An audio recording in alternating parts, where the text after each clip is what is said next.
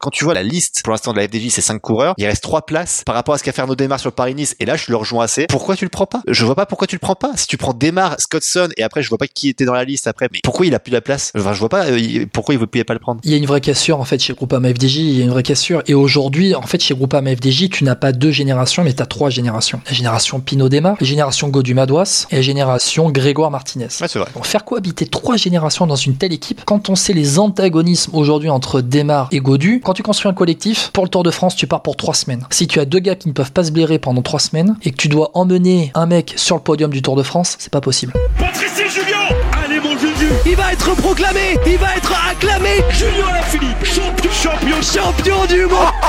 Attaque de Marlou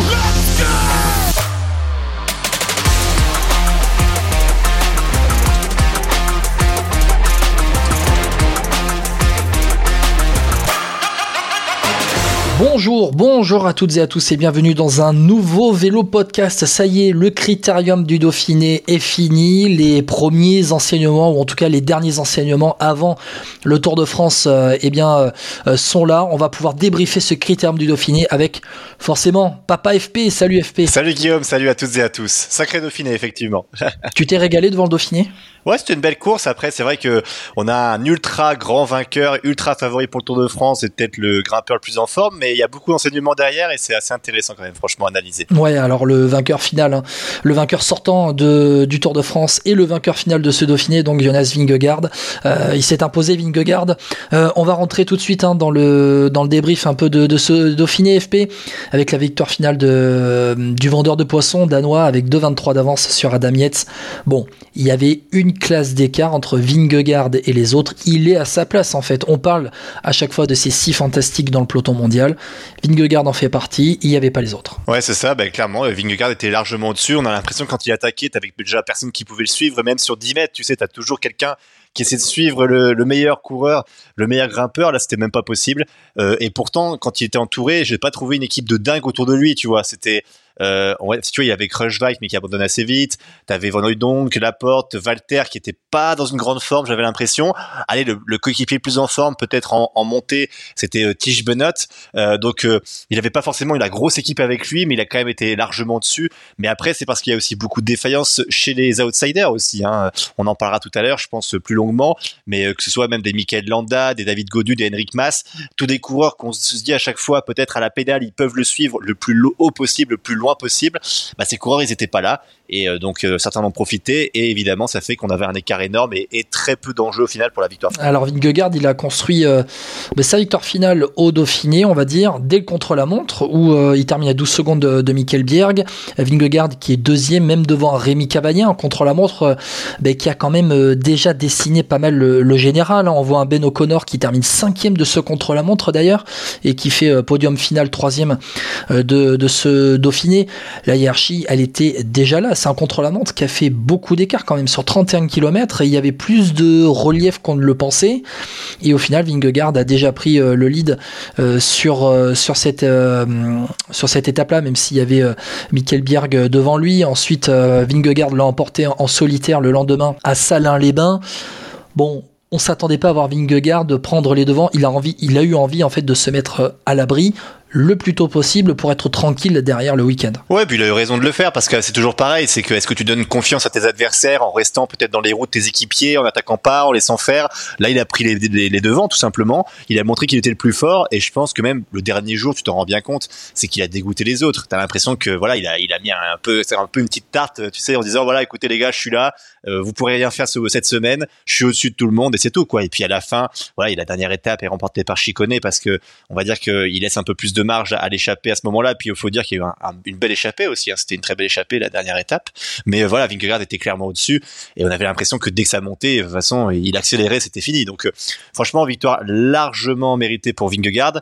Reste à savoir maintenant, en fait, c'est toujours pareil. C'est est-ce qu'on peut décrire ce Dauphiné comme ça va être le Tour de France dans un mois, enfin dans un peu moins d'un mois maintenant euh, Ça, je suis pas sûr parce que c'est toujours pareil. À quel moment tu es en forme? Certains avaient peut-être fait des gros stages juste avant. On en parlera tout à l'heure. Mais euh, quand tu vois les, les, coureurs derrière, Adam Yates, Ben O'Connor qu'on retrouve, Jay Hindley qui est aussi en forme, euh, c'est pas des coureurs qui euh, malheureusement, je pense, vont concurrencer le maillot jaune du Dauphiné. Il faut maintenant savoir dans quel état est, est Tadej Pogacar. J'ai l'impression. Hein. Ben, c'est un peu ça avant de revenir sur Tadej Pogacar, j'aimerais juste qu'on parle finalement un peu de, son lieutenant Adam Yates, qui était leader de la UAE euh, euh, sur ce Dauphiné. En fait, on, se rend compte qu'il y a un vrai ascendant, et c'est le lien avec Vingegaard, hein. il y a un vrai ascendant psychologique de la part du Danois euh, qui monte vraiment crescendo hein, sur cette saison 2023, où il était un peu en retrait sur Paris-Nice, et pour faire mesure que les semaines passent, que les mois passent, que les courses passent, Vingegaard monte vraiment en puissance. Sur notamment l'avant-dernière étape avec l'arrivée à la Croix de Fer, quand Vingegaard attaque, on voit que Adam Yates est dans la roue, mais au final, quand Vingegaard place son accélération, Yates, il tente de suivre Vingegaard, allez, le temps d'une demi-seconde il voit bien que l'accélération est trop franche, qu'il va pas le suivre, que s'il le suit, il va se mettre dans le rouge, il va exploser. Il préfère y aller au train à son allure. Et derrière, il termine deuxième de l'étape avec une marge d'une bonne douzaine de secondes sur Jane Lee, troisième de l'étape à la Croix de Fer. Euh, et sur le groupe des, des poursuivants derrière avec une bonne vingtaine, trentaine de secondes. Mais au final, ça gère et on, se rend compte qu'il y, a tellement un écart qui est fait au fur et à mesure de la saison que quand euh, il y a la bataille dans les gros rendez-vous, il y a tellement un, absent, un ascendant psychologique FP que mais qu'en fait on ne cherche même pas à les suivre. Il y a la course des grands, il y a la course des cadors, il y a la course des six fantastiques et il y a l'autre course. Après moi j'ai l'impression plus que Adam Yates, il y avait aussi ce côté où je te rappelle qu'il va être euh, a priori un lieutenant de Pogacar sur le Tour de France pour une fois, Pogachar aura un coureur qui pourra l'amener assez loin. Parce qu'on a l'impression aussi que, oui, d'accord, je pense qu'il visait pas la victoire sur ce Dauphiné, quoique peut-être euh, il espérait une défaillance de Vingegaard, on sait jamais. Mais Adam Yates, tu vois quand même, il fait une plutôt belle saison. Sur le Romandie, il était assez en forme, mais il a vraiment, je pense, son rôle de lieutenant en tête, c'est-à-dire il va essayer d'accompagner le plus loin possible. Il voit à peu près la marge qu'il a avec Vingegaard et je pense que ça lui indique bien un petit peu pour peut-être certains cols du Tour de France à quel endroit il peut, on va dire, euh, accentuer son effort et peut-être lâcher Pogacar parce que de toute façon, Adam Yates, il n'est pas destiné à faire euh, top 3 sur ce tour, hein, visiblement. Il est vraiment destiné à faire le lieutenant parce que on, voit bien que l'an passé, la Jumbo a remporté en tout cas la Tour de France grâce à son équipe. Pogachar enfin a un lieutenant peut-être digne de son niveau ou en tout cas pour l'emmener le plus haut possible. C'est ça qui va être intéressant, je pense. Et qu'Adam montre aussi que la team Emirates a enfin un équipier qui va pouvoir amener Pogacar le plus haut possible. Après, Adam Yates, c'est quand même un, coureur de, classe, euh, d'une grande classe mondiale. Hein. Il a été recruté chez UAE euh, pour trois saisons en provenance de, chez Ineos. C'est un vainqueur de course par étape euh, World Tour. C'est un, un, des coureurs les plus réguliers sur les courses par étape World Tour. Il a gagné cette année même le Tour de, Romandie. Il fait troisième de l'UAE Tour en, gagnant à, à Lafitte. Adam Yates et potentiellement quand même au minimum dans le top 10 d'un classement final de Tour de France pour accompagner Pogacar. C'est ce qui lui, ce manquait Pogacar. Hein. On l'a vu notamment dans la série Netflix. Hein, on le voit et on verra ça plus tard. On en parlera dans Vélo Podcast. Vous inquiétez pas. Euh, on voit que c'est la force du collectif, que c'est le collectif, et on sait très bien que c'est le collectif Jumbo qui a battu Pogacar. Et Pogacar a voulu s'armer pour justement contrer le collectif Jumbo sur cette saison 2023 en recrutant Adam Yates. Adam Yates, pour le coup, euh, vu ce qui se passe avec Pogacar, on va parler de Pogacar, tu penses que Pogacar sera assez en forme pour les concurrencer Vingegaard sur les trois semaines ou alors c'est un leader un bis ah, ah, je pense que oui, dans tous les cas, il est forcément un bis parce que il est très très fort. Tu l'as dit. C'est vrai qu'il a déjà l'expérience des grands tours. Il a déjà fait des gros résultats sur les grands tours. Oui, c'est forcément un bis parce que avec la blessure de Pogacar, on sait pas où il en est. Mais au départ du Tour de France, de ce que l'on sait, non, il sera forcément lieutenant. Après, euh, évidemment qu'il a été recruté pour ça.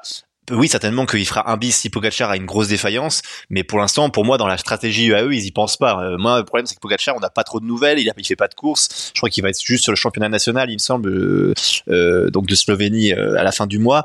Ça va être très difficile de juger, quoi. Et puis, Vingegaard, on sait où il en est, Pogacar moins. C'est toujours pareil, hein, on fait beaucoup de théories avant ce Tour de France, on en parlera, je pense, dans le spécial Tour de France, mais moi, pour l'instant, l'instant T, on peut voir que Vingegaard, seul, il est très fort Maintenant, reste à savoir avec son équipe. On sait que cette année, il y aura pas avec lui. Wout van Aert risque de partir aussi euh, en cours de Tour de France pour son deuxième enfant. Euh, voilà, il sera moins bien accompagné peut-être euh, que l'année précédente, mais Vingegaard me semble quand même un peu plus fort que l'année dernière, je trouve, en montagne. Après, c'est mon avis. Ah, tu sens vraiment que Vingegaard, il y a eu peut-être un déclic même avec cette victoire sur le Tour de France, mais s'il y avait eu dans les semaines suivant le Tour de France, du côté de Jonas Vingegaard, une sorte de cassure psychologique, il a l'air de s'être bien remis, d'avoir fait un reset pour repartir sur cette saison 2023. Tu parles quand même de l'entourage de Vingegaard sur euh, le Tour de France euh, cette année. Euh, bon, faut quand même rappeler que Roglic, il a arrêté à la mi-course au Tour de France l'année dernière et que finalement, euh, on va repartir cette saison avec un Wico Kelderman, avec un Sepkus en haute montagne qui va être hyper important, que Wout van Aert va être là dès les premiers, il va pour sûr être là au début du Tour de France et il sera très important aussi pour la gestion, notamment sur les étapes au Pays Basque et dans les Pyrénées. T'as Dylan van Barl qui est arrivé quand même, euh, euh, l'hiver dernier chez la Jumbo et Dylan van Barl, c'est quand même un rôle toujours en montagne. Il va avoir une très belle équipe, euh, Jonas Vingegaard, sur, le Tour de France. Donc, je pense que ça va être vraiment un duel de collectif à collectif et que je pense, hein, les UAE pensaient peut-être que Pogacar était, et même les coéquipiers de, de Pogacar, ils pensaient qu'il était imbattable. Ils pensaient qu'il était imbattable. Ils ont vu qu'en fait le, cyclisme était un, sport d'équipe et qu'il est vraiment battable. On va voir Rafael Maishka qui va être autour de, de Tadej Pogacar avec euh, Adam Yates. T'imagines Maishka et Adam Yates autour de Pogacar, c'est quand même deux super lieutenants. Un Marc Soler qui euh, devrait normalement être un peu plus en forme que, l'année dernière.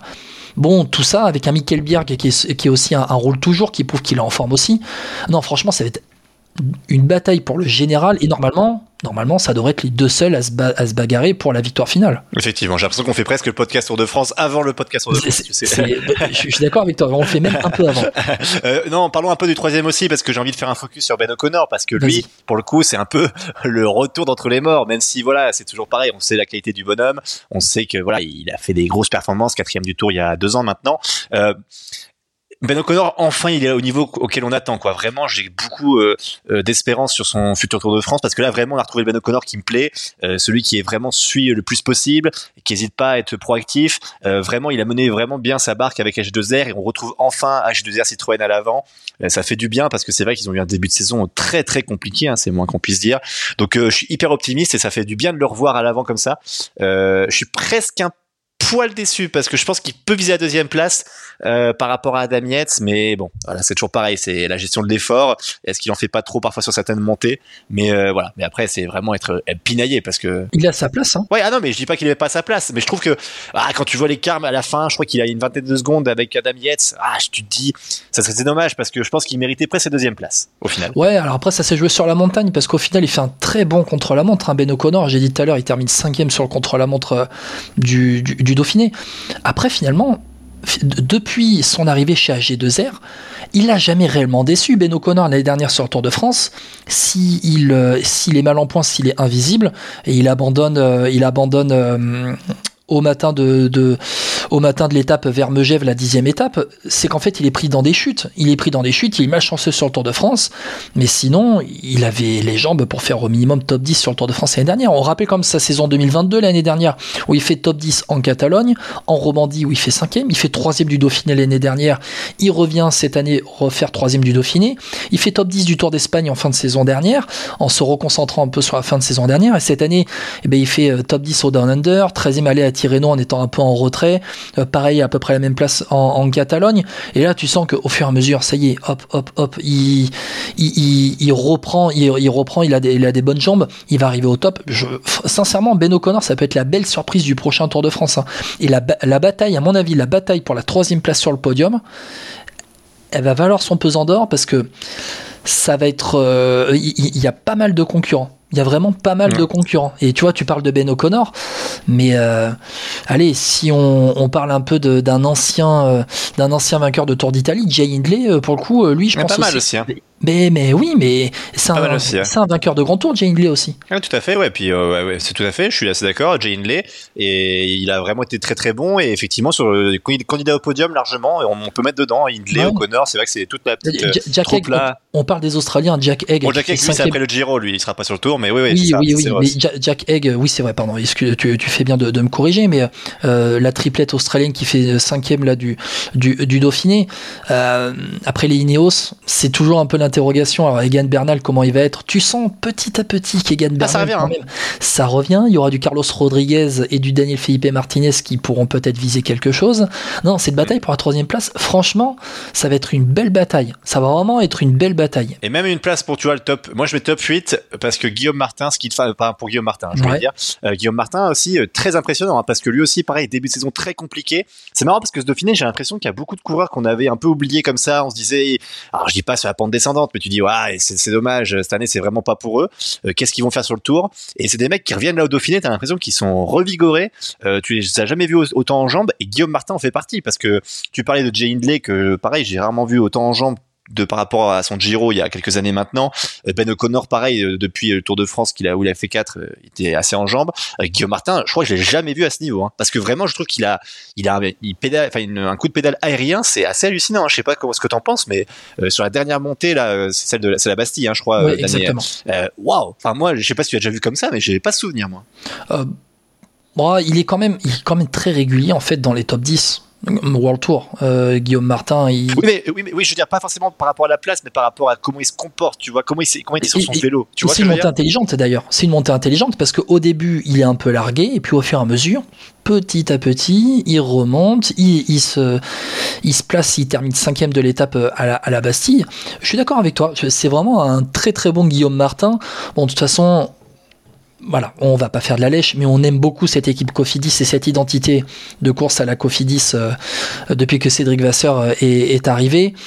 Euh, Ouais, Guillaume Martin, franchement, ça peut être une des belles surprises sur, ce, sur ce Tour de France. Mais allez, Guillaume Martin, toi, tu, tu penses que ça, ça va être entre la cinquième et la dixième place sur le Tour de France? Ah oui, je pense qu'au-dessus c'est un peu trop haut pour lui, mais cinquième, dixième, oui, si c'est régulier. Après, c'est toujours pareil. Guillaume Martin a l'avantage aussi de pouvoir prendre les échappées si jamais euh, il devait perdre beaucoup de temps euh, euh, un jour sur le Tour de France. Mais vu ce qu'il a montré sur le Dauphiné, s'il est avec cette forme-là, évidemment, il y a toujours ce chrono qui va lui faire perdre beaucoup de temps. Mais euh, ouais, euh, entre la douzième et la cinquième place, j'ai envie de te dire, tu vois, cinquième, s'il y a beaucoup d'abandon ou si les faits de course font que, parce que je pense qu'il y a quand même des coureurs meilleurs que lui en montagne.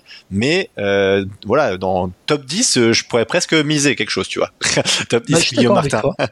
top, 10, mais top 10 Guillaume Martin, ça pourrait être pas mal. T'en as pensé quoi, toi, des, des deux Espagnols, Henrik Mas, Mikel Landa? Bah c'est pareil, en fait, je vais les mettre un peu avec Godu dans le lot, mais on en parlera à l'heure de David Godu. Mais grosse déception, mais c'est toujours pareil. Euh, Est-ce que c'est parce qu'ils ont fait des gros stages avant Michael Landa et Henrik Mas, je m'attendais pas à les voir à ce niveau-là, quoi. Donc c'est quand on parle du Dauphiné, j'ai envie de te dire grosse déception. Si au Tour de France ils font quelque chose de grand, je dirais bon bah c'est bien joué dans leur préparation. Après j'arrive pas à savoir à quel point souvent cette euh, préparation en altitude te pèse dans les jambes euh, sur un Dauphiné comme celui-ci, euh, parce que d'autres coureurs ont fait aussi des stages et puis euh, sont arrivés en forme. hein. je pense à Guillaume Martin. Donc euh, ouais difficile de me placer, mais moi je suis extrêmement déçu parce que pareil Henrik Mas, moi je, je l'espère toujours titiller, tu vois les deux grands euh, Pogacar et Vingegaard quoi. Bah, Je suis d'accord avec toi. Alors après, oui, on ne sait pas ce qui s'est passé dans la charge de la charge de travail avant le Dauphiné, mais en fait, Henrik Mas, Mikel Landa, moi je les attends, on va dire à hauteur d'Adam Yates. Pour résumer ouais, un petit peu, tu clair, vois. clair. Pour moi, c'est dans la même euh, strate, dans la même euh, dans la même classe que qu'Adam Yates. Ça doit être euh, les, les premiers outsiders, ça doit pas être les seconds outsiders. Et en fait, ils se sont retrouvés euh, noyés dans les seconds, voire même les troisièmes outsiders. Henrik Mas, euh, classement final du Dauphiné, il termine, il termine, il termine 17e à 8, 40, et Mikel Landa 22e. C'est loin. Hein. À plus de 12 minutes, hein. Ah, même 13 quasiment. Ouais. bon, voilà. Euh, bon, voilà. On sait pas ce que. Le problème, c'est que le Dauphiné, on sait pas ce qui s'est passé. Est-ce qu'il y a eu des... Et c'est ce que nous a sorti la, la groupe AMFDJ avec David Godu. Est-ce qu'il y a eu une grosse charge d'entraînement avant? Je, franchement, c'est une, grande, c'est une grande énigme hein, parce que Ouais, Mas, clair. normalement, c'est quelqu'un qui termine sur les podiums des grands tours. C'est vrai. Euh, tiens, note positive avant de passer au négatif avec David Godu. Euh, quand même, euh, le retour, le comeback, enfin le comeback, le grand retour de Julien Philippe comme on aime aussi, hein, parce Ah, que bah, là il nous a fait rêver. Victoire d'étape, en plus il est toujours à l'attaque, tu sentais qu'il était en forme. Ah franchement, quand on le voit comme ça, euh, ça me donne envie d'être au Tour de France. Hein. Ouais, et puis euh, Ouais, Julien Philippe, en, fait, on a envie de. moi, j'ai vraiment envie de le voir bagarrer avec Pogacar, avec, euh, avec les gros sur les premières étapes avec Vin Vingegaard. J'ai vraiment envie qu'il se, qu'il se bagarre avec eux sur la, sur la moyenne montagne, sur les, sur les ascensions punchy du Pays Basque dès le début. J'ai vraiment envie qu'il soit là. Euh, bon, il fait dixième du général final du Dauphiné. Je pense pas que le top 10 ce sera son objectif sur le Tour de France. Euh, mais au-delà de ça, ouais, c'est un, un bon à la Philippe.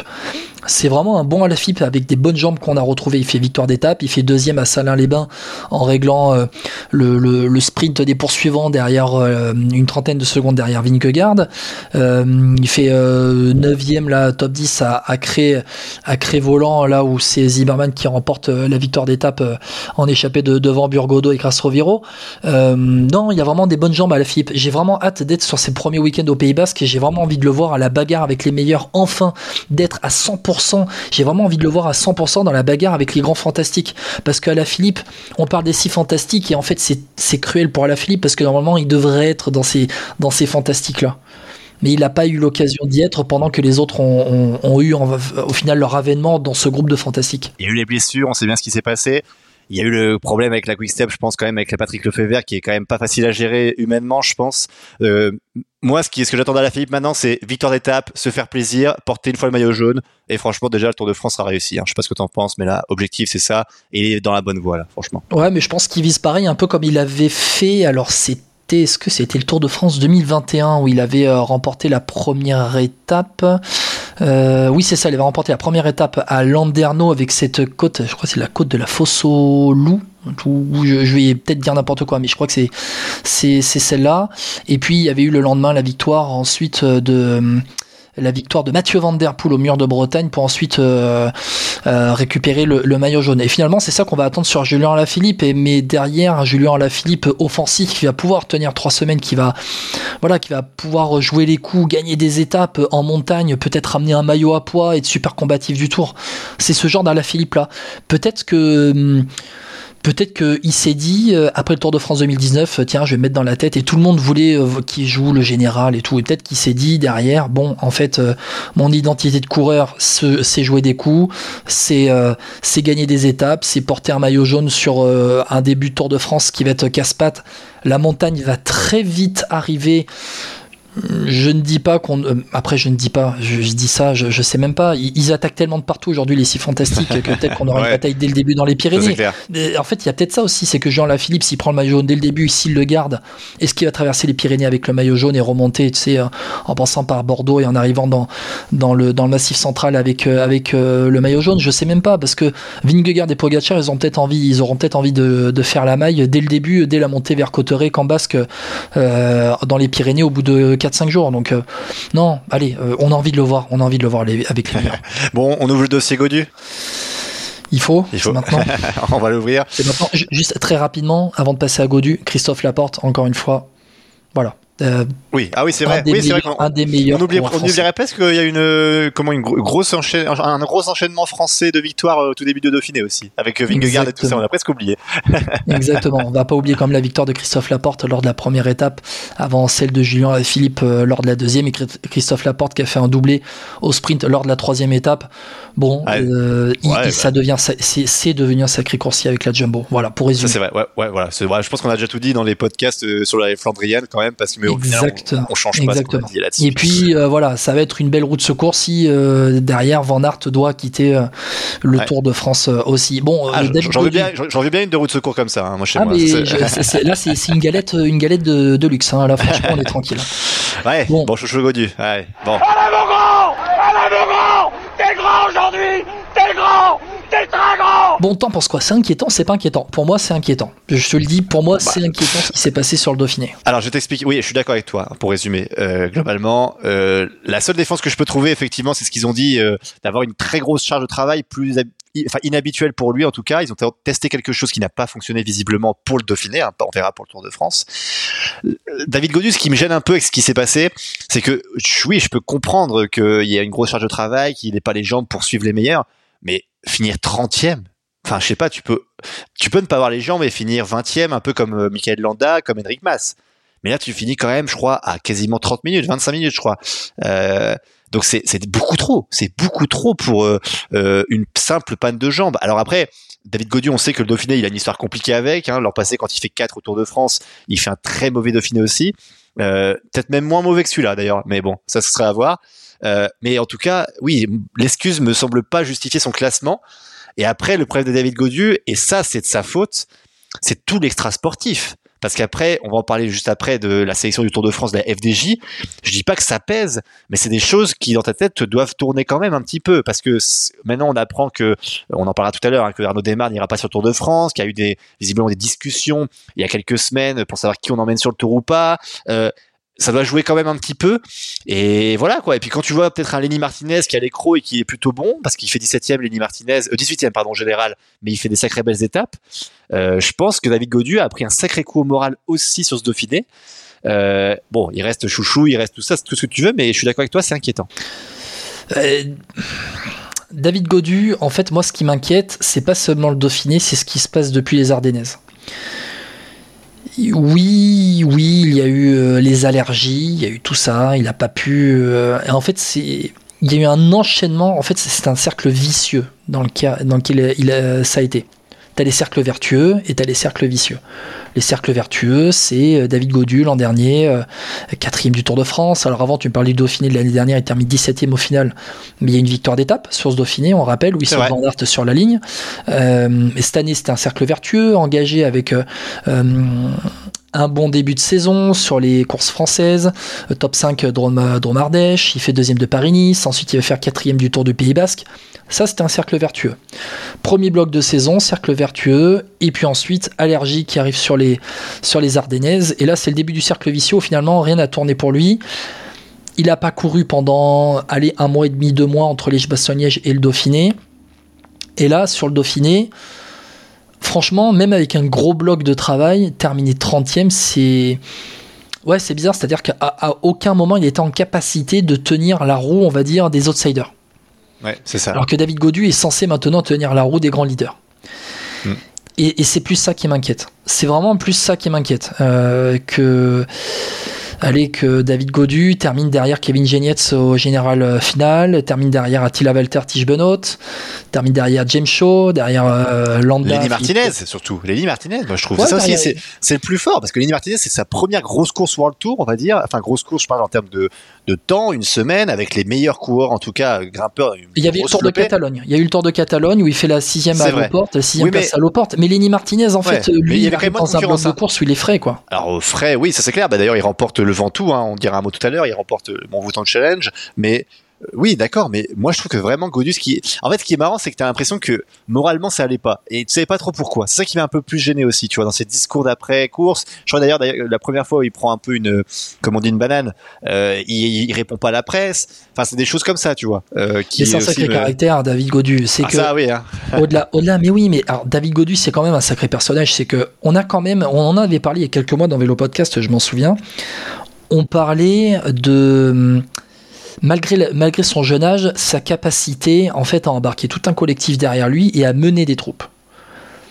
C'est un patron sur le vélo, David Godu. Il a beau être jeune, ça reste un patron dans son équipe, dans sa manière d'être, dans sa manière de parler, dans sa manière de faire. C'est un patron. Quand il donne des ordres, il donne des ordres. C'est peut-être aussi pour ça que ça clash avec l'ancienne génération, la groupe AMA FDJ. Mais en tout cas, David Godu, il sait ce qu'il veut. Il sait ce qu'il veut, il sait comment il veut y aller. Là, peut-être que quand il ne veut pas répondre après, euh, après sa première claque, euh, c'est parce que c'est l'orgueil qui parle. Ça, reste, ça reste un gamin sur un vélo, David Godu. Oui, c'est vrai, c'est clair. Puis il a 26 ans. Il a 26 ans. Ça reste un jeune, un jeune. Bon, c'est plus réellement un jeune coureur aujourd'hui, mais euh, il est passé dans une, il est passé dans une, comment dire? Il est passé dans une catégorie la saison dernière en terminant quatrième du Tour de France, qui fait qu'aujourd'hui, il n'a plus le droit de décevoir. Ah, c'est vrai. C'est ça le problème. Il a plus le droit de décevoir. Et il a, il a, il a, il a un fortement déçu le public. Ça, je pense qu'il s'en fout peut-être un peu. Il a déçu son équipe. Et il s'est déçu lui-même. Mmh. Après, peut-être on... que l'orgueil va parler derrière sur le Tour de ça. France. Ouais, c'est ce que j'allais dire. On peut espérer maintenant un côté revanchard. Euh, le truc, c'est que David Godu, effectivement, il a embarqué tout le monde, mais moi, je te dis, ce qui, ce qui me gêne un peu, c'est toutes les histoires à côté. Et je pense qu'on peut maintenant faire parallèle avec ce qui se passe euh, dans la, dans les coulisses de la FDJ, parce que euh, on a appris donc euh, que Arnaud Desmar ne serait pas sur le Tour de France alors qu'il était prévu à la base. Ce sera Thibaut Pinot qui sera là. On a déjà les cinq coureurs qui ont été sélectionnés pour le Tour de France. Hein. Il, il, reste, il reste trois places. Il y aura Kevin Genietz évidemment, David Godu, Valentin Madouas, Thibaut Pinot et Stéphane Kung. Voilà, Là maintenant, il va avoir Pinot. On sait ce qui s'est passé avec Arnaud Desmar. On rappelle, hein, il avait, il avait, on va carrément insulté, hein, on peut le dire, sur euh, un réseau social. Euh, il s'était réglé avec Arnaud Desmar. Ils en avaient parlé pour un peu enterrer la hache de guerre. Oui. Arnaud Desmar maintenant, il est pas pris sur le Tour de France. Euh, il va partir de l'équipe Groupama FDJ. Aussi, c'est vrai qu'il y a ça aussi. Euh, quand Thibaut Pinot, quand on demande à David Godu si euh, il veut Thibaut Pinot sur, sur, le Tour de France, il répond, je crois, euh, quelque chose comme j'ai un avis, mais je garde pour moi. Donc sous-entendu, bah, bah, en fait, on peut extrapoler. C'est très bizarre de dire ça. On peut extrapoler, bah, dire, genre, en fait, j'en veux pas, mais je veux pas le dire pour pas mettre les gens à dos. J'ai l'impression. En hein. fait, moi, je suis pas d'accord avec toi pour ça. Non, mais moi, je suis pas d'accord avec toi parce que je, te dis pas que c'est ça. Je te dis que les gens, ce, qui, ce que comprend la majorité des gens quand tu réponds ça, en termes de communication, c'est catastrophique. En fait, c'est que il y a des gens qui communiquent bien mieux que David Godu, et je trouve que faire cette communication-là à ce moment-là, je ne comprends pas. Je, je, ne sais pas en fait pourquoi il fait ça. Pourquoi tu dis pas juste, c'est pas à moi de voir, c'est à Marc Madio. Moi, euh, Thibaut Pinot, quand je l'ai fait avec lui, c'est très bien passé. Point. Tu dis même pas ton avis. Tu vois ce que je veux dire? Pourquoi tu te dis, j'ai un avis, je garde pour moi? Enfin, tu vois ce que je veux dire? La phrase est terrible. Pourquoi tu bah, dis en ça fait, En fait, si, si il faut donner des cours de communication à David Godu, il faudrait tellement, il faudrait vraiment lui dire en fait euh, c'est pas moi qui fais la sélection, c'est le manager, euh, c'est Marc Madio bah qui fait la sélection pour le Tour de France. Bien sûr. Moi, moi, je me plierai au choix du chef. Voilà. Et puis, euh, je, de toute façon, je vais tout faire pour mettre le, le maillot Groupama FDJ sur le podium à Paris. C'est bon, bah tu peux postuler, une fois, une fois que tu dis ça, une fois que tu dis ça après, t'as fait ton taf. T'as fait ton taf de coureur et tu t'évites les problèmes parce que tu as deux, en fait, as deux interprétations possibles à ce qu'avait dit David Godu sur euh, Thibaut Pinot ou non sur le Tour de France. Tu avais l'interprétation, euh, la mauvaise interprétation, on dire, ou en tout cas. Bah, c'est ce que la majorité des gens retiennent, hein, Guillaume, ça aussi. Voilà, hein. cette, cette, interprétation euh, de dire, euh, bon, de toute façon, Pinot, j'en ai pas envie, mais c'est pas moi qui décide. mais tu as aussi l'interprétation de dire, bah, écoutez, moi j'aimerais bien avoir Thibaut Pinot avec moi sur le Tour de France, mais c'est pas moi qui fais les choix c'est Marc Madio qui fait euh, et, le, staff qui fait euh, qui fait euh, le choix d'emmener Thibaut Pinot ou non sur le Tour de France. Mhm. Mais s'il dit ça avec ces termes-là, ça passe beaucoup mieux que de dire ce qu'il a dit en fait. Ah mais clairement, c'est ça. Et, en fait, ce que je trouve dommage pour lui, c'est qu'en fait, il se met un peu dans la merde tout, tout seul, quoi. J'ai l'impression, tu vois, c'est que il y avait rien. En fait, en soi, David Godu, tu lui demandais rien à ce moment-là. Enfin, on s'attendait pas à une réflexion comme ça. Et en fait, bah, ça, ça tombe. Et là, tu dis, ah bah super David, merci. Pourquoi tu dis ça alors que Pinot, on sait bien que c'est sa dernière année, toute l'histoire qu'il y a autour, les supporters qu'il a, voilà, etc. Avec ce qui s'est passé sur le Tour d'Italie aussi. Exactement. Euh, pourquoi dire ça à ce moment-là? C'est vrai qu'en termes de com, c'est pas terrible. Après moi, je crois toujours, parce que quand on voit David Godu comment il était au Paris-Nice, à Paris-Nice pardon cette année, si vraiment son stage lui a fait du bien et tout prévu pour le Tour de France, euh, bah là je serais bluffé. Reste à savoir maintenant dans quelles conditions il sera. C'est un peu comme Pogacar, Godu, je vais lui mettre un, tu sais, euh, quand on fera le Tour de France, je mettrai gros point d'interrogation savoir si tu me dis c'est top 5, top 10 ou pas. Euh, je pense qu'il faudra vraiment attendre. Et effectivement, comme tu l'as dit aussi tout à l'heure très bien, c'est que ça va aller très vite. C'est que là, le premier week-end déjà, faut être en forme. C'est que t'as pas le temps de être tranquille au début, alors ton petit prologue. Tu peux perdre le Tour de France en 5 jours. Bon, bah, alors même pas perdre le Tour parce que Godu, je pense pas qu'il vise la victoire, mais perdre le top 3, ça c'est certain. Ah oui, aujourd'hui, quand David Godu prend le départ du Tour de France, c'est pour jouer la victoire finale. Ah non, je crois pas, je suis pas d'accord avec ça. Dans sa tête. ah, ouais, alors oui, évidemment, comme sportif de haut niveau, et il va jouer la victoire euh, finale. Bien évidemment que nous, mais, bien évidemment que nous, observateurs du, du, Tour de France, euh, et observateurs du cyclisme, on se dit David Godu, bon, les deux premières places, c'est impossible, et maintenant, il va viser euh, le podium. Ça. Lui, son objectif, c'est le podium.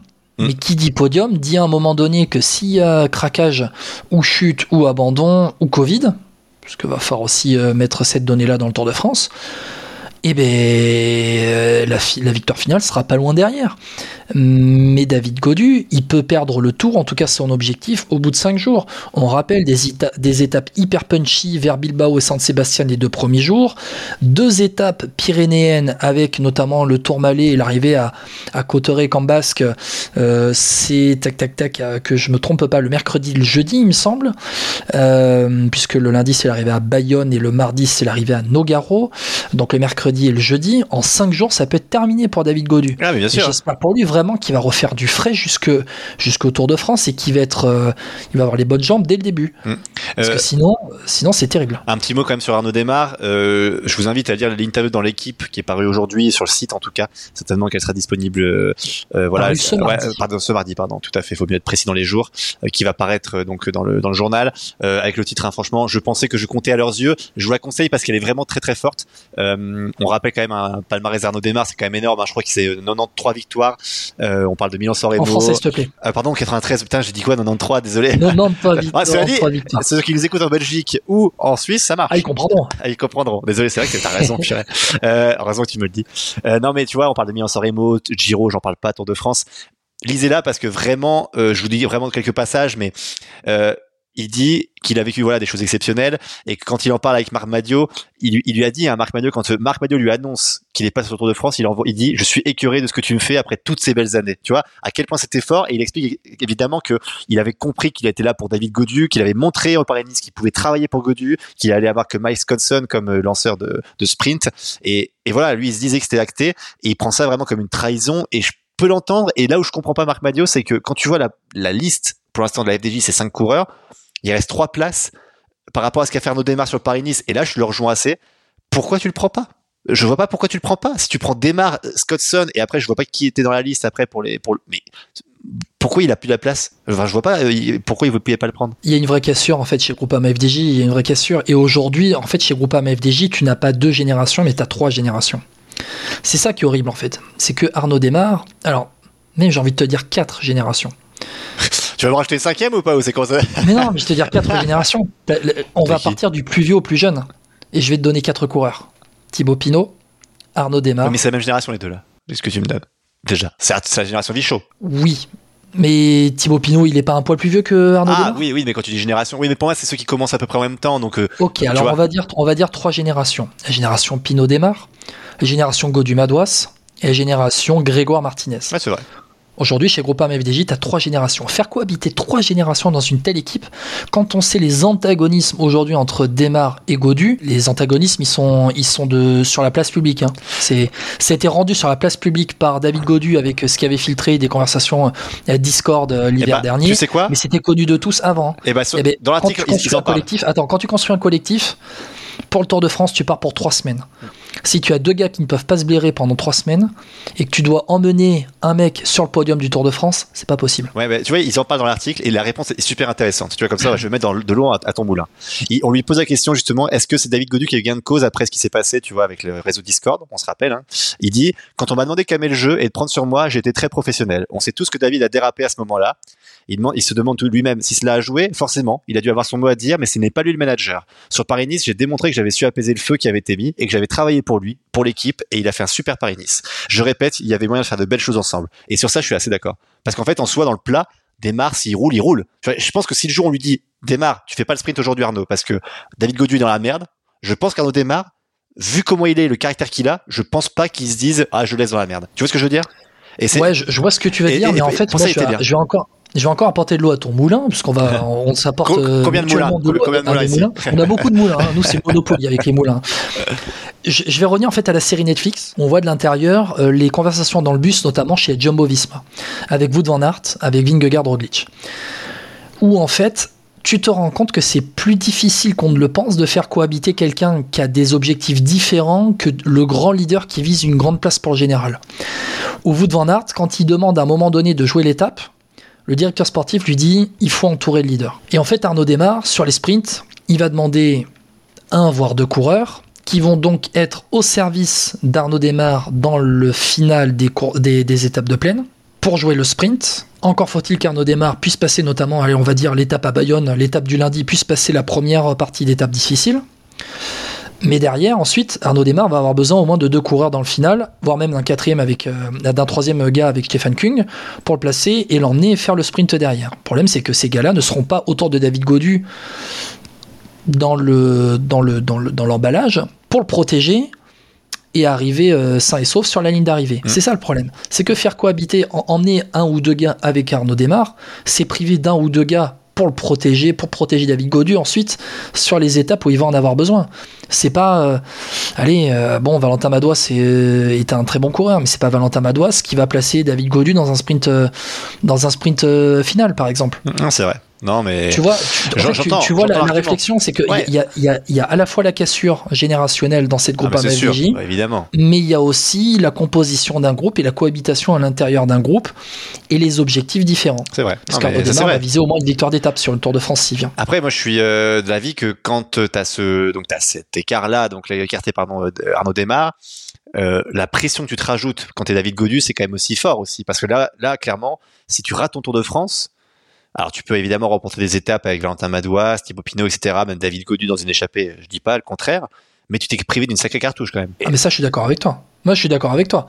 Après, tu peux aussi te, tu peux aussi te dire que dans le passé, Marc Madio a déjà choisi euh, des années où il a emmené Arnaud Desmar sur le Giro, Thibaut Pinot sur le Tour de France et quand Pinot ben, terminé.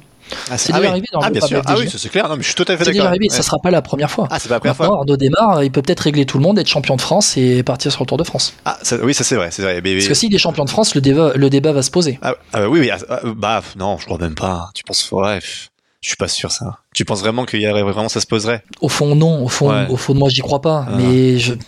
Ouais. Non, non au fond, moi, j'y crois pas, mais je te pose ça quand même sur la table. bon, en tout cas, voilà. Bah, en tout cas, on en parlera évidemment plus longuement, mais on en a déjà bien parlé dans cette affaire des euh, dans Vélo Podcast. Euh, on fait un petit point juste sur peut-être le Mont Ventoux avec euh, Lenny Martinez qui nous fait rêver, hein, un ami de Vélo Podcast qu'on reçoit, on a reçu il y a pas longtemps, il y a quelques, quelques mois maintenant après le Tour de Catalogne. Deux mois à peine après le Tour de Catalogne. on l'avait reçu après le Tour de Catalogne où il avait fait 12e place finale, 6e à Loporte, et puis ben là, il remporte le 6C Mont Ventoux dénivelé challenge. Alors une course qui a été un petit peu tronquée parce qu'il y a eu des problèmes euh, notamment de menaces d'orage donc il n'y a eu qu'une seule montée du Mont Ventoux euh, mais derrière euh, Lenny Martinez a eu un punch énorme pour aller remporter cette épreuve sincèrement voir Lenny Martinez comme ça à ce moment-là de la saison, sachant qu'il y a la Vuelta en objectif en fin de saison. Il fait 18e du Dauphiné en étant quand même voilà, au contact des meilleurs euh, assez longtemps. Il a fait auparavant quatrième de la Mercantour classique. Bon, il est là, il est en forme. Franchement, ça fait ça fait vraiment très plaisir de le voir. Ah, c'est clair. Puis bon, là, c'était bien, c'est qu'il a, on voit l'explosivité qu'il peut avoir parce que Michael Woods, c'est pas rien non plus hein, quand il accélère sur les 100 derniers mètres, euh, même ouais, 150 derniers mètres. Donc c'était assez intéressant à voir. Et puis euh, de ce qu'il nous montre depuis le début d'année, pour une première année en pro à 19 ans, euh, vivement la Vuelta. Et moi, je pense qu'il faut aussi se dire avec euh, Lenny Martinez, c'est que la Vuelta, tu vois, quand tu vois ses performances, ça peut vite monter. Si sur la Vuelta il gagne déjà une ou deux étapes, tu vois, pour moi, il faut pas qu'il joue général. Il faut qu'il joue un peu électron libre. je suis pas d'accord. Ah non, mais sur la Volta cette année en plus, non, non, je n'y crois pas trop. Enfin, euh, Pour moi, il faut qu'il fasse Rodriguez ou Ayuso l'année dernière. Oh non, oh, calme-toi, laisse-le grandir un peu. Top 10, un top 10 avec ah, Martinez sur le Tour d'Espagne sur le Tour d'Espagne cette année, c'est pas déconnant. Non, non, mais la, non, alors je t'ai pas dit que. je vais me réexprimer. Effectivement. Alors, là-dessus, je suis d'accord dans le sens. Non, mais t'as raison. C'est que je dis qu'il doit jouer les étapes, mais quand tu joues les étapes sur une Vuelta, tu fais top 10. Si t'es un bon grimpeur, tu vois ce que je veux dire? C'est que tu fais pas, t'es pas, euh, tu vas pas être largué normalement. Il sera pas largué au général, mais qui vise un bah, top il 5. Il n'aura pas l'occasion de s'échapper s'il est proche au général. Oh, ça dépend. Si tu vois s'il est 15. Bah non. Ah, peut-être dans les, allez, dans les deux trois derniers jours. Oui, ça, voilà. Oui, voilà, c'est ça. Un peu comme. Déjà, ça va être encaissé, à mon avis. Hein. Lenny, Lenny Martinez, quand tu le vois rouler à chaque fois sur les courses, il, veut, il est à chaque fois euh, c'est sur quelle course C'est sur le Tour de Romandie, à un moment donné, où il était au milieu du train des, leaders? où il avait fait rouler son équipe alors que je sais plus sur quelle course on l'avait vu. Bon, bref, c'est pas grave. Lenny Martinez est toujours à l'avant dans les courses qu'il fait. C'est impressionnant. Même si c'est pas le leader, il est toujours à l'avant dans les courses. Il est au milieu des leaders et je pense que il va vouloir se tester de cette même manière sur le Tour d'Espagne. Mm. C'est mais vraiment, je pense qu'il va vouloir se tester et être capable d'encaisser sur trois semaines eh bien, à chaque fois, euh, il va, enchaîner trois semaines en jouant à chaque fois les meilleures places. Ah, ça va vraiment être son, son, son test et son objectif sur, sur cette Volta. Et puis quand on sait qu'il sera accompagné par Romain Grégoire, je pense que la Volta, on va tous regarder cette année. Et peut-être Arnaud démarre. Eh ben oui, pourquoi pas. Après, euh, ouais, il faudrait voir. Euh, j'ai pas trop regardé le parcours de la Volta cette année. Je sais pas s'il y a beaucoup de bons parcours. Arnaud démarre a déjà remporté des étapes sur le Tour d'Italie, le Tour de France, mais pas sur la Volta. Ouais, pourquoi pas. C'est vrai que ça pourrait faire euh, boucler la boucle, comme on dit. C'est clair, c'est clair. Bon bah écoute, Guillaume, on a fait un, beau petit tour hein, de l'actualité qui était dense en ce moment. oui, l'actualité elle est dense. Je voudrais juste qu'on revienne très rapidement, on va faire une petite parenthèse euh, FP pour terminer ce podcast. Euh, sur le Tour des Pyrénées féminins. Ah oui, c'est vrai. Aïe aïe aïe, attention Philippe, le pas rappeler Le Tour des Pyrénées féminins qui nous a quand même euh, donné une drôle d'issue. Euh, on rappelle, euh, première étape, alors ça se joue sur trois jours, c'est euh, autour de Lourdes, dans les Pyrénées là-bas. Euh, première étape avec des voitures sur le circuit final. Ouais. Deuxième étape avec notamment la victoire de Marta Cavalli à Otakam. Euh, et ça fait plaisir après tous les déboires qu'a eu Marta Cavalli Mais du coup, elle a gagné ou pas alors depuis un, an. Alors, Marta Cavalli, est-ce qu'elle est euh, vainqueur final de ce Euh, CIC, euh, de, de, oui, de tour des CIC Tour euh, des Pyrénées féminins Je crois que c'est ça Ouais. l'appellation. Il, il me Oui, tout à fait, c'est ça, je te confirme. Oui, Il me semble, oui, c'est tour, de, tour féminin international des Pyrénées. Exactement. Voilà, et c'est Marta Cavalli qui semble être euh, la vainqueur finale devant Ashley Mollman et, et, euh, Antonia Niedermayer avec euh, Utrup Ludwig quatrième. Euh, il semble qu'elle soit vainqueur finale, mais la troisième étape ne s'est pas déroulée. L- La décision a été euh, prise de- d'arrêter. Juste FP, je voudrais juste qu'on revienne sur les mots du, du directeur de course ce dimanche matin, Pascal Baudron. Mhm. Ce qui se passe, c'est que les filles ont des exigences qui ne sont pas en, adéqua- en adéquation avec leur niveau. Elles s'imaginent qu'elles sont sur le Tour de France et que toutes les routes doivent être fermées et que tout doit être verrouillé. Mais en France, on ne peut pas faire ça. Pour le moment, nous n'avons pas eu de retour négatif et on repart dans les conditions normales. Hier, donc samedi, le président du jury et l'arbitre principal sont allés voir les filles en leur précisant qu'elles avaient des demandes irrecevables. Ouais, bon bah ouais. euh, franchement, moi cette histoire, elle est quand même lunaire euh, parce que euh, Lunaire est triste. lunaire est triste, mais euh, enfin après peut-être que j'ai une méconnaissance du dossier. Euh, j'ai rarement vu beaucoup de voitures passer dans les courses euh, hommes déjà d'une part. Euh, tu sais même les courses un peu moins connues, j'ai envie de te dire.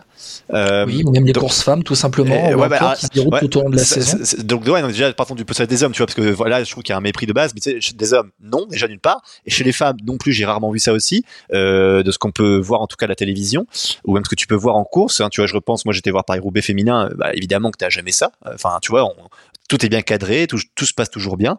Euh, pourquoi c'est une demande irrecevable, je ne sais pas. Euh, on parle d'un circuit qui est pas non plus énorme. Enfin, tu vois, un secteur, je sais pas, c'est pas bondé. Euh, c'était pas non plus un week-end hyper important. Enfin, tu vois, on parle pas d'un week-end d'ascension, un week-end. Enfin, tu vois ce que je veux dire C'est Ouais. c'est pas un week-end où il y a évidemment plein de gens, des vacanciers. Enfin, ce que déjà j'aurais pas pu entendre, mais si tu veux, ça aurait pu lui donner un argument en plus. La phrase est terrible, franchement. Mais mais arrêtez-moi ce tour. Enfin, voilà, c'est tout. Si tu veux pas faire ça, pourquoi tu le fais en fait? Enfin, Ouais, ouais. Qu'est-ce qu'il anime? C'est la passion de quoi qu'il anime en fait quand il dit ça? Enfin, je veux dire, comment il peut, il peut oser dire parce que le cyclisme féminin se développe. Mais pourquoi tu fais ça si tu fous des voitures dedans? Parce qu'il attendait quoi? Qu'une cycliste se fasse écraser pour dire après ah mais on savait pas ou toutes les règles avaient été respectées. Non, mais c'est c'est surtout que il dit. Enfin, je pense que cet organisateur est quand même très content de ramener des équipes World Tour, des équipes qui préparent le Tour de France, qui en plus va être dans les coins euh, avec l'arrivée finale à Pau à la fin juillet. En fait, il a tout pour faire une, grande course. Il a juste à sécuriser son parcours. Il y a des grosses équipes qui sont là, la FDJ euh, Suez qui était euh, au, rendez-vous, la AG Insurance Soudal Quickstep, la Canyon Stram qui était là. Des, t'avais des filles importantes qui étaient là. Et en fait, ben, c'est juste que ces filles-là, en fait, si tu veux les ramener, faut quand même que tu assures un minimum derrière. Et derrière, l'organisation n'a pas assuré. Et le, le directeur de course n'a pas à avoir ces paroles-là. Je pense qu'ils ont fait une pub énorme en se disant regardez, on a l'FDJ Suez, on a eu Triple Ludwig Cavalli, des filles qui courent Jumbo Visma aussi, hein. grandes- Jumbo Visma qui était là. On a toutes les grandes, euh, on a toutes les grandes équipes qui sont là. Euh, Venez voir le, le Tour des Pyrénées euh, féminin. Euh, venez. Ben oui, venez, mais euh, en fait, ils sont contents de faire la pub avec euh, euh, ces top filles, et puis ben, derrière, ils assurent pas.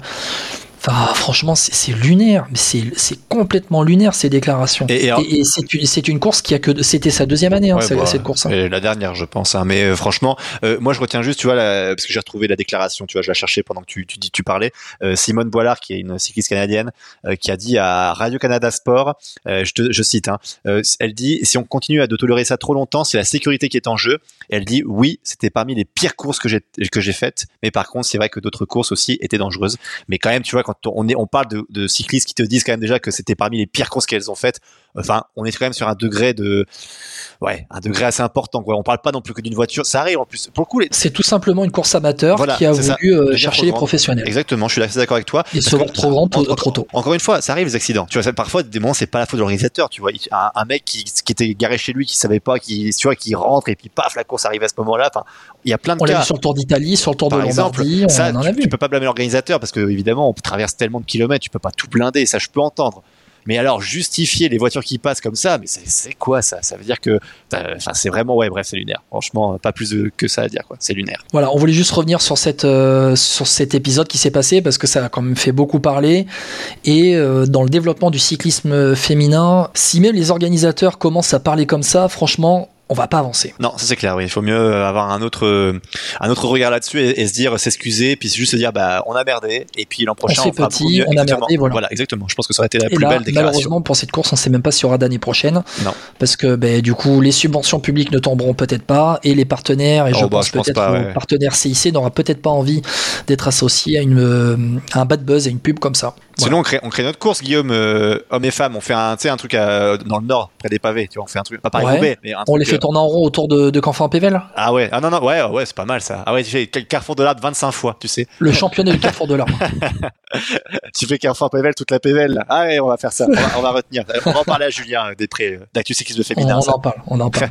Bon, FP, merci beaucoup. Merci à toi, Guillaume. Merci à toutes et à tous. Eh, c'était dense, hein. c'était un bon podcast pour débriefer le Dauphiné, mais il y a tellement de sujets et encore, on se réserve d'autres sujets pour les jours à venir. C'est ça, ouais. Le temps qu'on regarde la série, enfin que je regarde la série parce que tu as, tu as déjà fini, mais que la série déjà Netflix, j'en suis à la moitié, on a bientôt fini. Et avec le Tour de Suisse, on en parlera et derrière le Tour de France qui va arriver avec quelques belles surprises pour le Tour de France. Papa FP, Nous- je te ouais. remercie beaucoup. Merci, bah n'oubliez pas de partager hein, le podcast sur euh, voilà euh, Apple Podcast, sur euh, Podcast Addict, sur euh, YouTube évidemment, euh, voilà donc Deezer, Spotify Deezer, évidemment. Spotify, la chaîne Exactement, YouTube, le partout. compte Instagram, Twitter. N'hésitez pas à liker le podcast, ça nous aide toujours au référencement et à commenter. hein. Si vous avez des choses à dire, vous n'êtes pas d'accord avec nous, pas de souci, vous pouvez commenter. On est toujours prêt euh, à accepter euh, la remarque, contrairement aux organisateurs du Tour de Pyrénées féminin. Allez, ça c'est fait. On se retrouve bientôt dans Vélo Podcast pour débriefer le Tour de Suisse et euh, notamment la série Netflix et préparer déjà le Tour de France. Ciao ciao Salut à tous.